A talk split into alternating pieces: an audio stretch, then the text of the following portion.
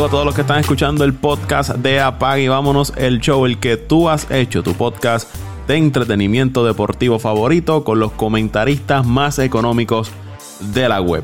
Agradecido por todo el respaldo que le brindan cada semana el podcast de Apag y vámonos el show. Te recuerdo que te puedes suscribir a las diferentes plataformas como lo es Apple Podcast, Spotify, Evox, TuneIn. Ahí consigues el podcast de Apag y vámonos el show. Suscríbete, compártelo con tus amigos, con tus familiares y deja tu comentario en las diferentes plataformas. También nos puede dar su ranking en Apple Podcast. Por ahí está José Raúl Torres. Saludos, Pitín. Saludos, Paco. Saludos a todas esas personas que cada semana están apoyando el podcast y siguiéndonos. Y nada, se acabó las grandes ligas, pero seguimos nosotros. O sea, se, se podrán acabar las ligas, pero apaga y vámonos el show estará semana a semana con ustedes. Bueno, no, no nos detuvimos al principio cuando... Con la pandemia. Cuando surgió la, la pandemia, que no había nada, eh, no habían ligas surgiendo y el podcast se mantuvo eh, toda la semana siempre llevando contenido a los seguidores del podcast de Apague y Vámonos el Show. Este episodio, José Raúl, vamos a hablar un poco del béisbol de las grandes ligas que llegó a su fin esta semana con el campeonato del equipo de los Dodgers. Por fin, corazón, por fin, luego de tantos años de espera del equipo de los Dodgers, 32 años esperando para llevarse el campeonato del béisbol de las grandes ligas y por fin lo lograron. Una serie bastante interesante. Quizás muchos esperaban que se diera ese séptimo partido, pero yo creo ya que una vez los Dodgers se llevaron ese tercer encuentro, era cuestión de tiempo, ¿verdad? Para cerrar la serie mundial, porque el próximo partido que ellos pierden fue aquel partido que cometieron aquellos errores ya en la última entrada que Tampa se llevó la victoria. ¿Qué te pareció la serie mundial, José Raúl? Bueno, Paco, para mí me pareció bien interesante a pesar de que el equipo de Tampa sabemos que es un equipo que no trae, eh, no tiene fanáticos, son bien pocos los fanáticos que verdad este equipo tiene a nivel, a nivel eh, de Estados Unidos y a nivel mundial. Pero eh, el equipo de Tampa, y a pesar de, ¿verdad? de tener esta debilidad, pudo, pudo traer eh, esta fanaticada neutral. Eh, digo neutral porque estaban los fanáticos de los Dodgers y quizás algunos haters de los Dodgers, pero fanáticos como yo que, son personas que, no, tienen ningún, ¿verdad? No, no tienen ningún odio. A veces ser hater de un equipo te hace ver juegos de esos equipos para, para ¿verdad? Tú, tú apoyar al equipo que no va siendo un hater. E-, esa es la definición del hater, ¿verdad? Igual también, José Raúl, que hay gente que apoya a los equipos. Si su equipo se elimina, pero es un equipo de la Liga Nacional, pues apoya a la Liga Nacional. Apoya la, Liga Nacional. Y si es de la Americana, pues apoya a la Americana. Pero eh, este equipo de Tampa quizás eh, fue un poquito más apoyado por los fanáticos por, por el estilo de juego. Y, y yo te, yo, yo, la verdad el caso es que si hay un pelotero que uno quería ver, especialmente en esta serie, era el, el a, a Rosarena. oye, siempre se me olvida. Randy a Rosarena. A, Rosarena. Difícil de pronunciar, pero, pero ahí vamos. Este muchacho que hizo fue un show. Bueno, llegó un momento, Paco, de que eh, muchas veces trataba de ver, si no tenía la oportunidad de ver el juego completo, trataba de ver los turnos de Rosarena, porque ya se convertía en un momento de juego bien, bien importante y bien interesante. Eh, este muchacho, la verdad, lo que, lo que hizo, lo que hizo en estas playoffs fue histórico. Eh, muchos dirán de que pues es un jugador que, va a pasar a ser como, como estos jugadores que han tenido grandes series, como lo fueron eh, David, David Friesen en los Cardenales, allá en los tiempos de los Yankees, yo recuerdo que había un, jugador que se llamaba Luis Sojo, que en estos en, los momentos de playoffs siempre lucía bien, pero pero hay que darle el crédito de que este muchacho fue otra cosa en la serie. Y, yo apuesto a él y quizás no vaya a ser un pelotero a nivel de Trout, entiendo que no, pero, pero sí va a ser un jugador que se va a mantener eh, activo, se va a mantener eh, produciendo en las próximas temporadas. Yo creo que no, no cabe duda porque eh, ha demostrado que tiene disciplina y ha demostrado que, la verdad las ganas las ganas están ahí y, y qué bueno para este muchacho humilde que se ha ganado el respeto de todos y se ha ganado la fama y ha puesto al equipo de Tampa en, ¿verdad? en el mapa nuevamente, porque Tampa estuvo en la Serie Mundial, que no se nos olvide, no hace muchos años, eh, 2008. O sea que este, este equipo de Tampa, como eh, estuve viendo uno de los comentaristas de, decir que, este equipo de Tampa no, no se olviden de ellos, todavía este equipo todavía está ahí y, y, se debe contar con ellos el próximo año y quizás en los próximos dos, tres años, porque el equipo tienen y, y, peloteros que, ¿verdad? Que, que, que, pues la mayoría se quedan, entiendo yo Paco, no sé si, si tú tienes otro dato, pero entiendo que la mayoría se queda, especialmente su pitch. El caso de Arroz Arena estableció distintas marcas en postemporada, marca de cuadrangulares en una postemporada. Eh, una postemporada me refiero ¿verdad? a un año en postemporada, no es acumulativo, sino en un año el indiscutibles conectados, bases alcanzadas en postemporada. Y fue una sensación, y como tú dices, cada vez que, venía a batear a Rosarena, todo el mundo, ¿verdad? Le prestaba atención qué, podía hacer. Y lo vimos en el último partido, conectó rápido, eh, iniciando el, encuentro, un cuadrangular para darle la ventaja al equipo de, Tampa.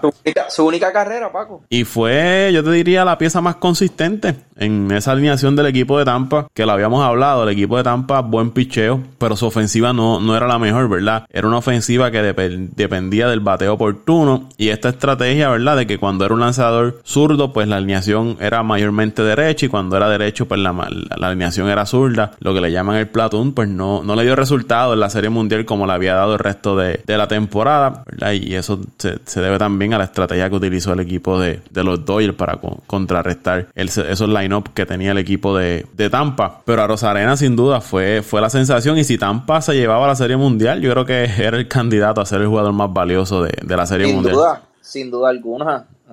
yo creo que no, no, había otro, Paco. Así que que yo recuerde, porque el relevo de Tampa, fíjate, a pesar de ser uno de los mejores relevos, como que en la Serie Mundial no, no fue el mismo. Eh, que era, ¿verdad? Su, yo diría que era su, su, fuerte. Y, y también un Morton que, que pues no, no tuvo su mejor juego. Eh, ya era hora. O sea, Morton llevaba años luciendo súper bien en la, en la postemporada. Y yo creo que ese fue el juego clave de esta serie también. Eh, ese juego donde Morton no pudo llevarse la victoria. Pero es interesante. La verdad que qué bueno por los Dodgers por una parte, porque es un equipo que ha trabajado duro, ha, mantenido un roster de campeón en los últimos, yo me atrevo a decir, casi 10 años. O sea, este, este equipo no es que desde el año pasado lleva haciendo un buen equipo. llevan 8 años metidos ahí tratando de, obtener el campeonato. Oye, ocho años corridos, pero Paco se nos olvida que también eh, ellos tuvieron unos años que recuerdo que Manny Ramírez eh, jugaba con ellos, que estuvieron también en playoffs y era un equipo también a ganarlo todo. estamos hablando que, que, este equipo, si nos ponemos a pensar del 2000, de, de, la, de, la, de, la, de la década del 2000, década del 2010, fácil, fácil llegó a tener casi 10 años como, como equipo competitivo a ganarlo todo como uno de los equipos favoritos a ganarlo todo y por fin se le dio. Oye, se me pareció mucho a esta, a esta franquicia de, de, tu, de tus Bravos de Atlanta, donde en los 90 más o menos fue el mismo caso, pero la diferencia de los Bravos que ganaron a mitad de su... Al quinto año. Que, que, estuvieron años luchando, ganaron a mitad del prime, luego estuvieron varios años más, pero no pudieron, no pudieron sacar ese campeonato. El caso de, los Dodgers estuvo los años, ¿verdad? Que tú mencionas de Manny Ramírez, luego estuvieron aquellos años donde tuvieron a Carl Crawford, al titán este Adrián González. Tuvieron diferentes equipos hasta que decidieron entonces reconstruir su roster a base de los jugadores jóvenes que, tenían y con todo y eso se mantuvieron en los eh, competitivos buscando el, campeonato. ¿Desde qué año? Yo me atrevo a decir que como desde el 2013 ellos estuvieron, ¿verdad? Eh, liderando la división. O si no estaban liderando, estaban, estaban en, la, segundo puesto. Yo creo que ellos nunca entraron por Wildcard. No, ellos, ellos desde, el 2000, desde el 2013 ya ellos eran líderes de división. Que prácticamente estuvieron unos dos años fuera de la, de la contienda que recuerdo que hubo años donde San Francisco ganó la división, que de hecho San Francisco gana la división y no queda campeón. Mayor, yo creo que los tres años donde San Francisco quedó campeón fueron white card. Tengo que buscar ese dato. O, o de los tres, dos fue white card y uno fue eh, ganando la división. Entonces recuerdo que hubo un año que Arizona ganó la división. Eh, yo creo que esto fue como para el 2011. Y, y, los años donde Colorado ganó la división, que fue, creo que fueron dos años. Pero si vamos a ver del 2005, del 2005, yo creo que del 2005 para, para acá, ellos han ganado, bueno, como te digo, unos 10 años la división. Interesante. Sí, y... Ah, y otro dato que quería traer, perdóname Paco, siempre estuvimos criticando a Dave Robert y quizás fue un, un, dirigente, como llaman en la calle, un, un, mal dirigente todos estos juegos de la postemporada pero el juego más importante lució mejor que el dirigente de Tampa. Que de los que siempre, lo, ¿verdad? por lo menos en mi opinión, es uno de los mejores. Quizás sí metió las patas con esto de Snell, pero no podemos, no podemos decir que, que por esto es, es, un dirigente malo. Oye, a la gente se le olvida que Popovich es uno de los mejores dirigentes de la historia y Popovich en la serie contra Miami aquella serie donde Miami ganó y cometió un error bien grande para mí, donde sacó a, creo que fue a Tim Duncan de juego y, y, se quedó sin, sin, sin personal para, para buscar el rebote en aquella en el canasto de Ray Allen. No sé si recuerdas, Paco. Claro, tienes que recordar. ¿Quién no recuerda ese canasto? Pero me acuerdo que, que, lo criticaron mucho por eso, porque había dejado un equipo bajito y, y, le pasó factura. No tuvieron ese jugador para capturar el rebote. Y ahí vino el tiro de Rey Allen. Y recuerdo que mucha gente criticándolo. O sea, y sabemos quién es Popovich. No tampoco podemos juzgar por solamente ¿verdad? esta decisión que muchas veces no solamente viene de del, del, dirigente, sino también desde de, arriba, desde, desde la gerencia.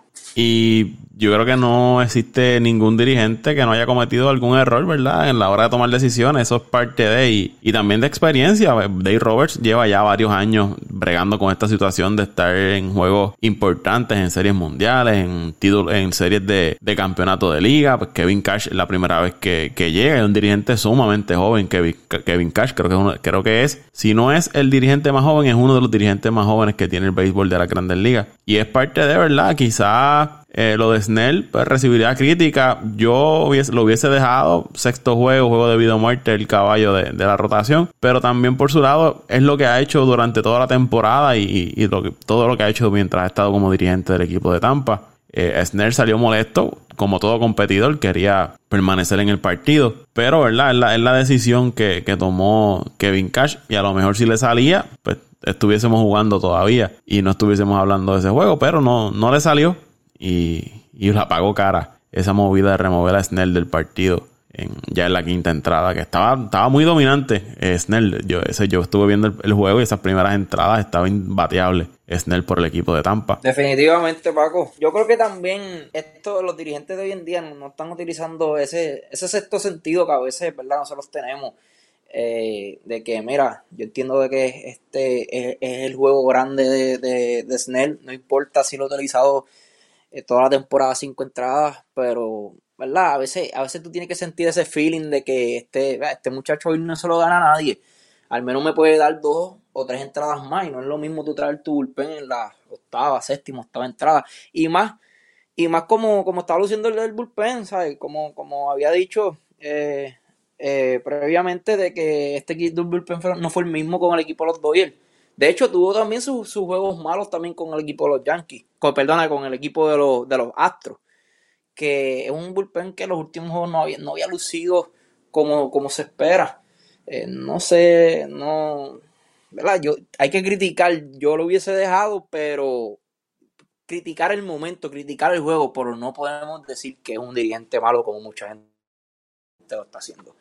Eso sería ya eh, no conocer la trayectoria de este dirigente que, ya sabemos lo que ha hecho, dos años llevando este equipo de Tampa a, muchas victorias, ganando la división, cosa que este equipo de Tampa no había hecho por años, y, llevando este equipo a la Serie Mundial, ¿sabes? Serie Mundial y a ley de, casi un séptimo juego con, con uno de, las franquicias quizás de los rosters más impresionantes que hemos tenido en la, en la historia del deporte del, del béisbol. Y eso de remover a Snell, ¿verdad? Él hizo lo que, como les dije, lo que estaba acostumbrado, traer su bullpen, que había sido efectivo, no tan solo este año, los pasados años el bullpen de Tampa ha sido uno de los mejores bullpen del béisbol de la Grandes Ligas, le había dado resultados, habían sido efectivos, pero en esta ocasión no, no le salió y hay que darle también, ¿verdad? El equipo de los Dodgers es un equipo que su ofensiva es descomunal. Ahí usted saca un jugador, trae otro del banco, le puede dar un cuadrangular, como mismo el que eh, estaba jugando regular, es un equipo bien, eh, con mucho, con mucho talento ese equipo de los, de los Dodgers. Eh, ofensiva, picheo, eh, hablando de picheo, Kershaw por fin consiguió la sortija que había estado anhelando y que se le había escapado hace muchos años y, y siempre había tenido ese asterisco de que en postemporada no ganaba, que en los juegos grandes se,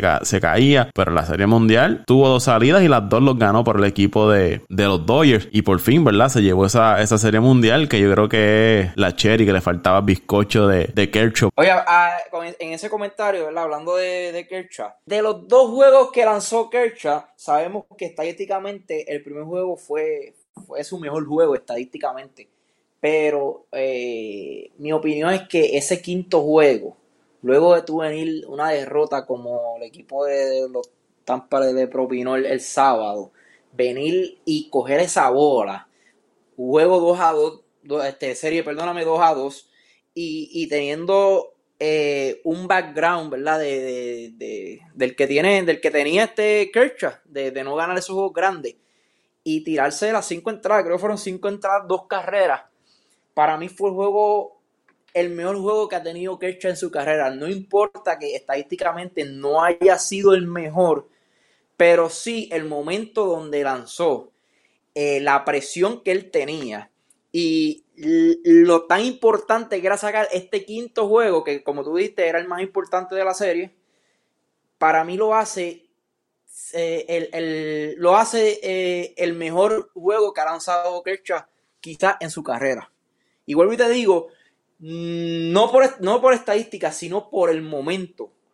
Tú venir de una derrota de, como vino el equipo de los Dodgers, lanzar ese juego tan importante con un background donde sabemos que no has hecho nunca el trabajo, para mí merece, merece ser el, juego más importante en quizás en su carrera, si no en su carrera, sino en las postseason. Yo no sé si tienen la misma ¿verdad? opinión eh, que yo tengo, Paco detuvo el sangrado, detuvo el sangrado eh, para el equipo de los Dodgers porque como tú dices, vienes de una derrota difícil en ese partido anterior donde pudo haber cambiado el, giro totalmente de, la serie porque tú no sabías cómo iba a venir el, ánimo de, los Dodgers para ese juego, eh, la presión que deberías tener porque tú dices aquí vamos de nuevo, estábamos ganando la serie, estábamos a ley de poner la serie en jaque y dejamos escapar ese juego. Los Dodgers llegaron a ese juego anotando temprano, le dieron, ¿verdad?, ventaja a Kershaw en el, en el partido. Rápido hicieron dos carreras. Pudo ir más cómodo, no con la presión de que no estaba el juego 0 a 0, que Tampa estaba ganando. Y aunque tuvo una entrada, tercera entrada, me parece que fue donde le hicieron las dos carreras, que se vio, creo que fue su, entrada más difícil, se le veía hasta en el rostro, que no, no se veía, no estaba cómodo, pero pudo salir y pudo darle cerca de 5 o 6 entradas. Creo que fueron 5 y 2 tercios de entrada lo que le dio al equipo de, de los Dodgers. Muy buena, con una ventaja. Y los Dodgers, pues, el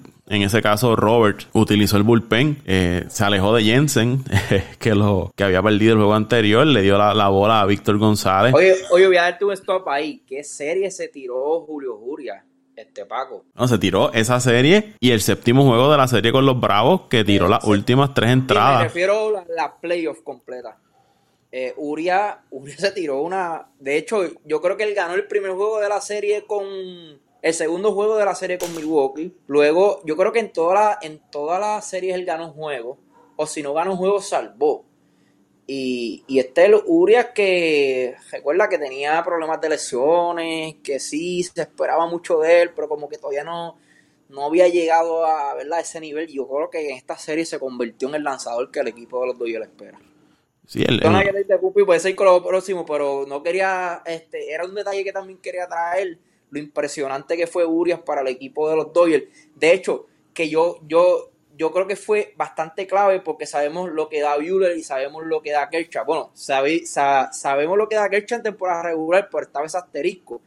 Y llegó ese tercer lanzador que yo creo que, que fue bien importante para, ¿verdad? Para, para el éxito del equipo de los Dodgers. Ni no tan solo en relevo, iniciando partidos, también eh, inició partidos para el equipo de los Dodgers cuando los Dodgers necesitaban ese tercer, cuarto abridor en, la rotación. Lo hizo eh, Urias y lanzó muy bien, como tú dices, lanzó muy bien. Joven de 23 años, me parece que tiene a un Urias que es uno de los prospectos grandes, ¿verdad? Que tiene esa organización del equipo de, los Dodgers. Había mencionado en varias ocasiones de que posiblemente lo iban a, cambiar buscando adquirir otros jugadores, pero se mantuvieron con él y ahí tuvieron el, el resultado. Y como como te digo, el juego con Atlanta, el juego séptimo, eh, tiró esas tres entradas al final para sellarle la victoria al equipo de los Dodgers y la serie. En esa serie de campeonato, él ganó dos juegos por el equipo de los Dodgers y solamente permitió una carrera. Y ahora contra el equipo de Tampa tiró siete entradas y solamente le hicieron dos carreras. Eh, inició un partido y luego relevó, ¿verdad? Y, relevó muy bien y ponchó a tres en esa serie contra el equipo de, de Tampa. Así que estuvo bien dominante el zurdo Julio Urias por el equipo de, de, los Dodgers. En caso de May, ¿verdad? Tuvo sus altos y bajos, pero también en los últimos partidos que lanzó, pues logró relevar muy bien. Víctor González, un relevo espectacular por el equipo de los Dodgers. Sin embargo, ¿verdad? El equipo de Tampa, pues Anderson le tuvo sus problemas, Fairbanks tuvo sus problemas, que no, no era lo que ellos esperaban, ¿verdad? Esos son tus caballos ellos esperaban que tuvieran la, la, consistencia que habían tenido, pero así es esto, así es el béisbol y, y, no todo el año usted va a ser efectivo, siempre va a llegar el, el juego malo y para mala suerte de Tampa, pues llegó ahí en los partidos más importantes, pero los Dodgers por fin, corazón, por fin. Ahí se llevaron el, el campeonato de, de, la Serie Mundial. La gran serie que tuvo eh, Seager. No tan solo la serie mundial, sino la serie que tuvo de campeonato contra los Bravos se llevó el premio de jugador más valioso también por el equipo de los Dodgers en la Serie Mundial. Y Mookie Betts, el impacto de Mookie Betts en la franquicia de los Dodgers. Eh, los Dodgers ya le sacaron el cambio, le sacaron el contrato y lograron su objetivo, eh, obtener el campeonato, que era algo que estaban deseando. Y ahí pues Mookie Betts aportó en grande en defensa, corriendo en las bases, bateo. Eh, estaba en todas Mookie Betts por el equipo de los Dodgers. Definitivamente, Paco, Mookie Betts demostró, como tú dices, ya, ya por lo menos se ganó la mitad de, la mitad de su contrato.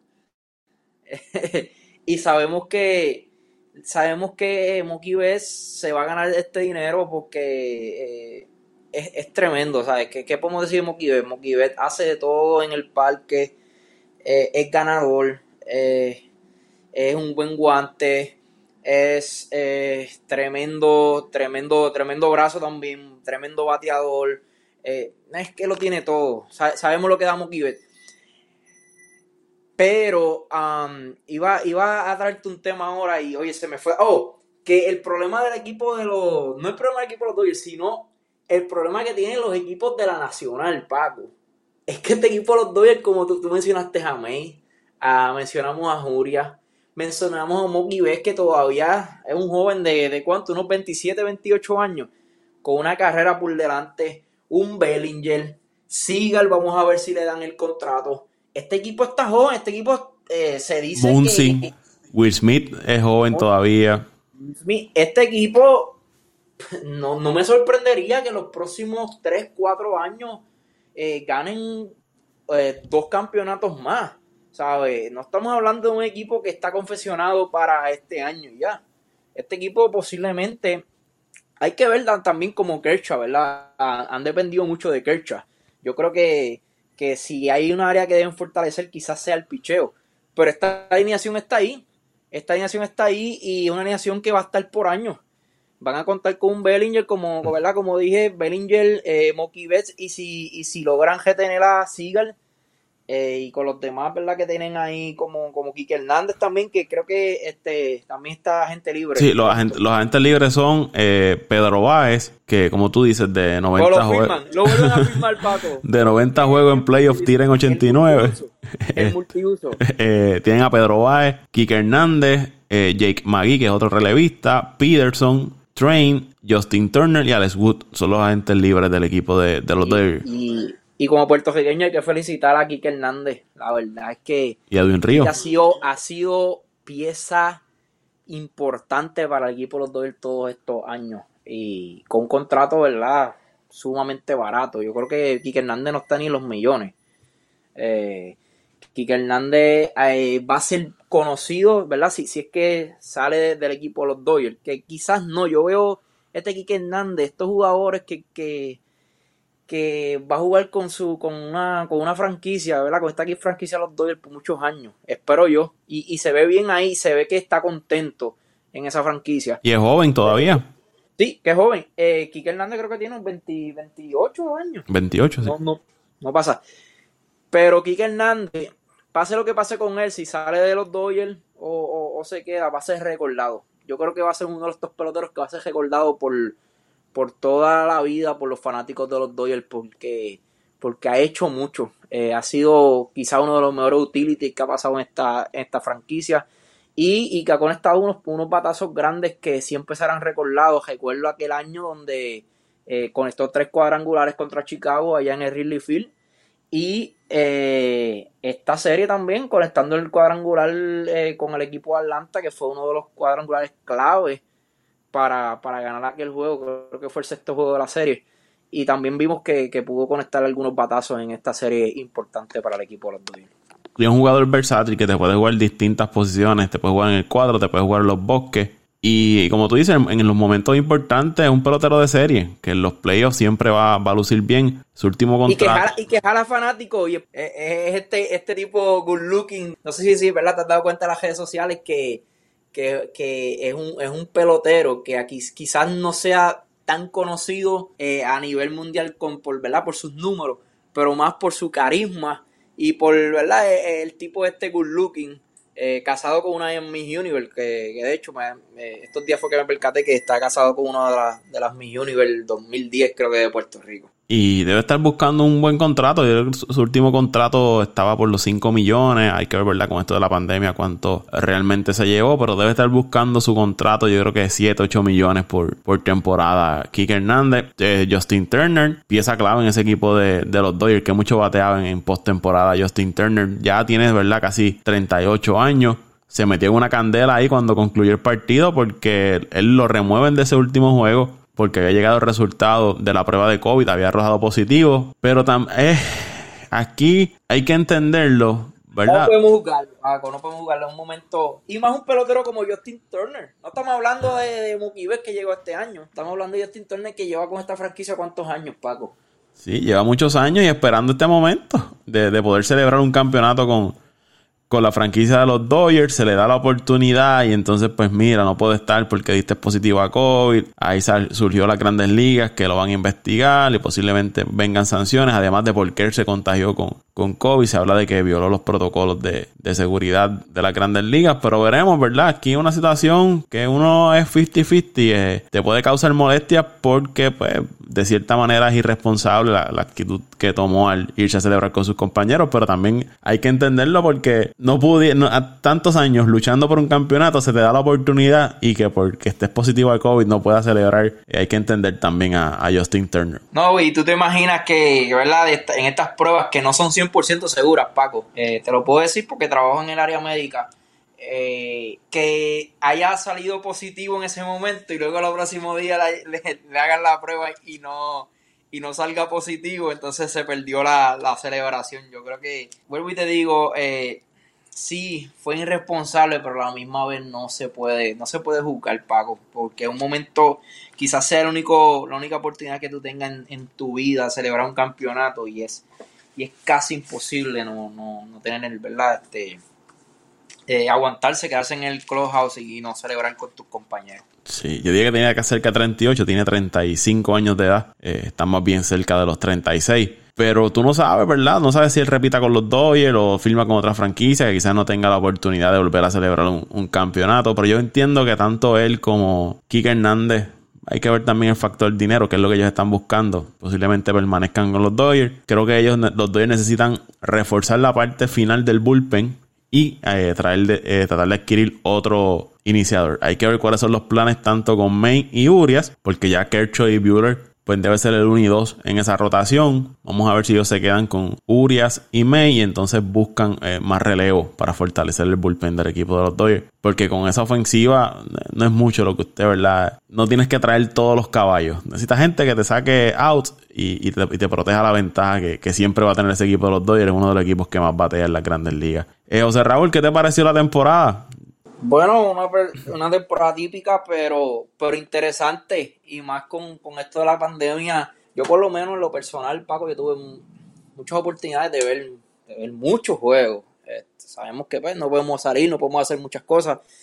Pero la verdad, complacido. Complacido como fanático y complacido como, como ¿verdad? fanático de mi equipo y fanático del béisbol porque yo creo que, no hay excusa. Hay gente que, pues, ah, que hay que ponerle asterisco a esta temporada, pero la verdad el caso es que este, los Dodgers fueron el mejor equipo desde que comenzó la temporada. con el mejor récord. Eh, luego pudieron venir de atrás en aquella serie con Atlanta, eh, Tampa.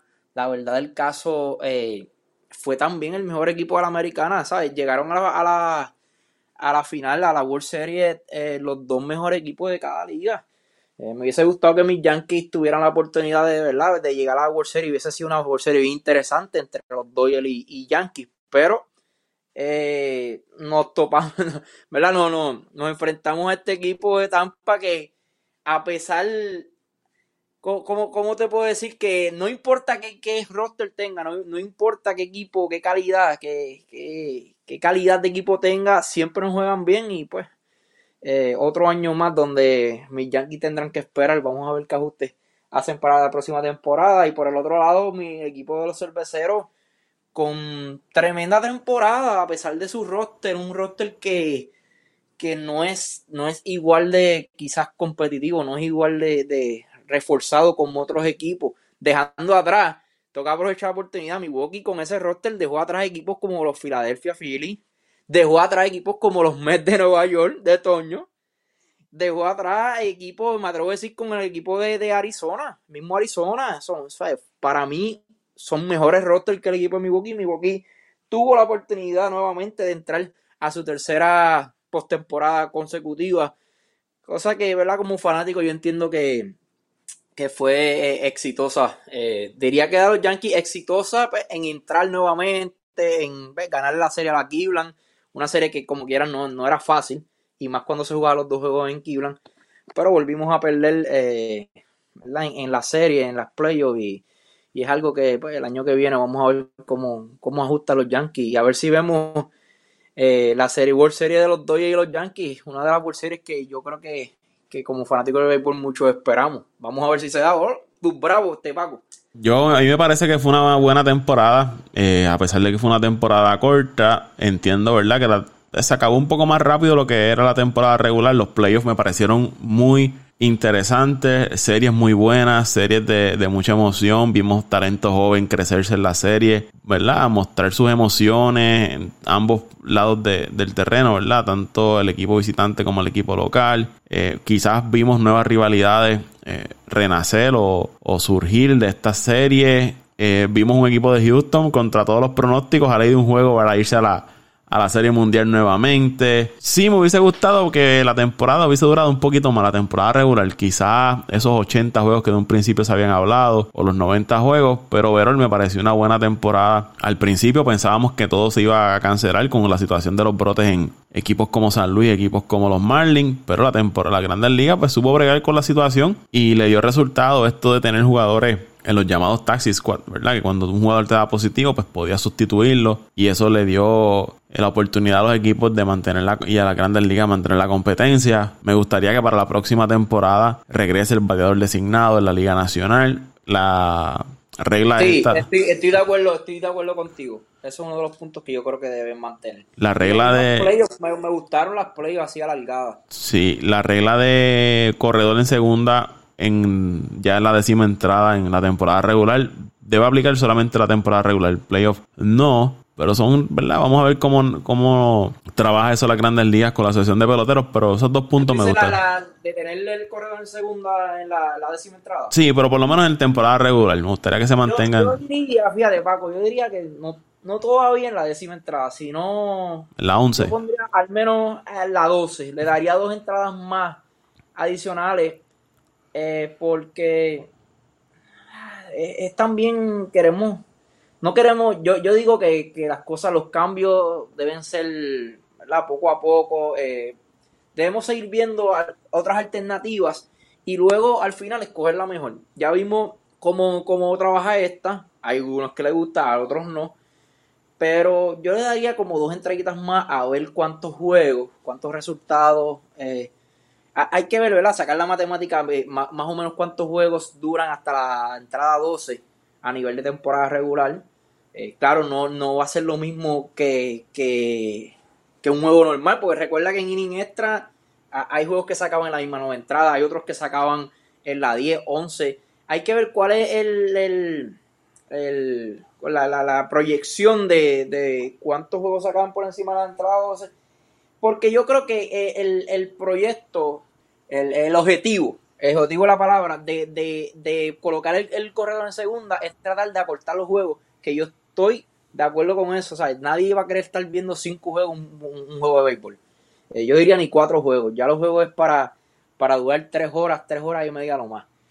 Pero yo creo que si lo, lo aplican a, a, la entrada número 12, aún todavía no, no, no, llega, no llegaría a unas horas como de cuatro, cuatro horas y media. Eh, tratar de mantener el juego que no dure más de cuatro horas y sería para mí el, ¿verdad? Un, un, éxito en, en, mi, en, mi, ¿verdad? en lo personal, en mi opinión. Eh, yo no sé si comparte la mía, pero yo le daría por lo menos una o dos entradas más, 11 o la 12, pero al menos una entradita más a, a lo que era la, la, regla de antes. Y playoff extendido. 3-2, la primera serie yo la, yo la encuentro muy corta, Paco. Al menos 5-3 la primera serie. Yo la encuentro, fíjate, yo la dejaría 3-2 por lo interesante que la haría, porque estás obligado a, a, ganar a ganar rápido ese primer juego. Un ejemplo, un equipo favorito, eh, pongamos el caso, los Dodgers que hubiesen perdido ese primer juego contra Milwaukee. ¿Cómo sería, verdad, la situación para el equipo de los Dodgers? Eso haría un poco más, más interesante. No, es riesgosa. No, no lo veo justo, no lo veo justo, Paco. Por, por ejemplo, ¿sabes? Un, una temporada tan larga de 162 juegos, que tú ganes 100, vamos por un ejemplo, 103 juegos. Entonces tú perder, tener dos juegos malos y perder la temporada y te vaya por la, como le llaman, por la, por la guinda, por, por el rico. Este, la temporada no, no, lo veo justo, no lo veo justo. Para un equipo, muchas veces hemos visto equipos entrando con 82, 83 victorias. Ay, que no, no sería justo que un equipo que ganó prácticamente 20 juegos más que tú tenga la oportunidad de ganarte una serie de 3 juegos. No, no, no lo veo justo. ¿Algo más, José Raúl? Olvidigo, eh, exitosa, a pesar de todo esto, eh, las grandes ligas creo que lo hizo muy bien. Eh, la cantidad de juegos para mí, aunque verdad queríamos más, fue perfecta, Paco, porque yo, yo, ¿verdad? Yo vivo aquí en los Estados Unidos y ya, ya el frío está atacando y, y no es fácil tú jugar el béisbol por debajo de los 50 grados. Eh, y la mayoría de los estados ya están eh, las temperaturas en los 40, algunos hasta en 30. Aquí se ha mantenido en los 50, lo más que ha bajado a 50. Eh, la semana pasada bajó 48, creo que fue. Pero no es fácil, no es fácil jugar béisbol en una temperatura eh, de, esa, de esa forma. De, eh, y más estos estados del norte, que, que ¿verdad? El, frío ataca más rápido.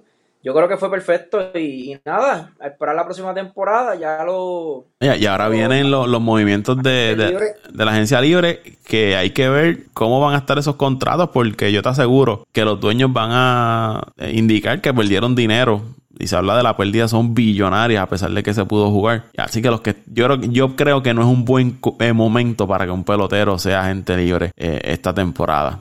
Fíjate, hablando de eso, yo creo que va a haber muchos peloteros que va a agarrar contratos de un año, quizás dos, para, para como tú dices, eh, aprovechar luego que esperemos que en, en uno o dos años mejore la situación y seguir acumulando números. Hay peloteros como por ejemplo el mismo Lindor Baez que son peloteros que no tuvieron temporadas buenas, quizás decidan por, por un contratito de un año o dos y luego irse con un contrato grande. O sea, estoy cogiendo a Lindor igual eh, por un ejemplo, pero hay muchos que, que, no tuvieron. De hecho, el mismo Paxton, del el lanzador de los Yankees, que ha tenido tantos problemas de lesiones, quizás sea un lanzador que, que, que busque un año de contrato y, y tratar de mantenerse saludable, tener los números luego para buscar contratos, pero sí y los, los, grandes nombres, ¿verdad? De, de esta eh, temporada, la próxima temporada, eh, yo diría que Bauer eh, es el más interesante. También está por ahí Springer.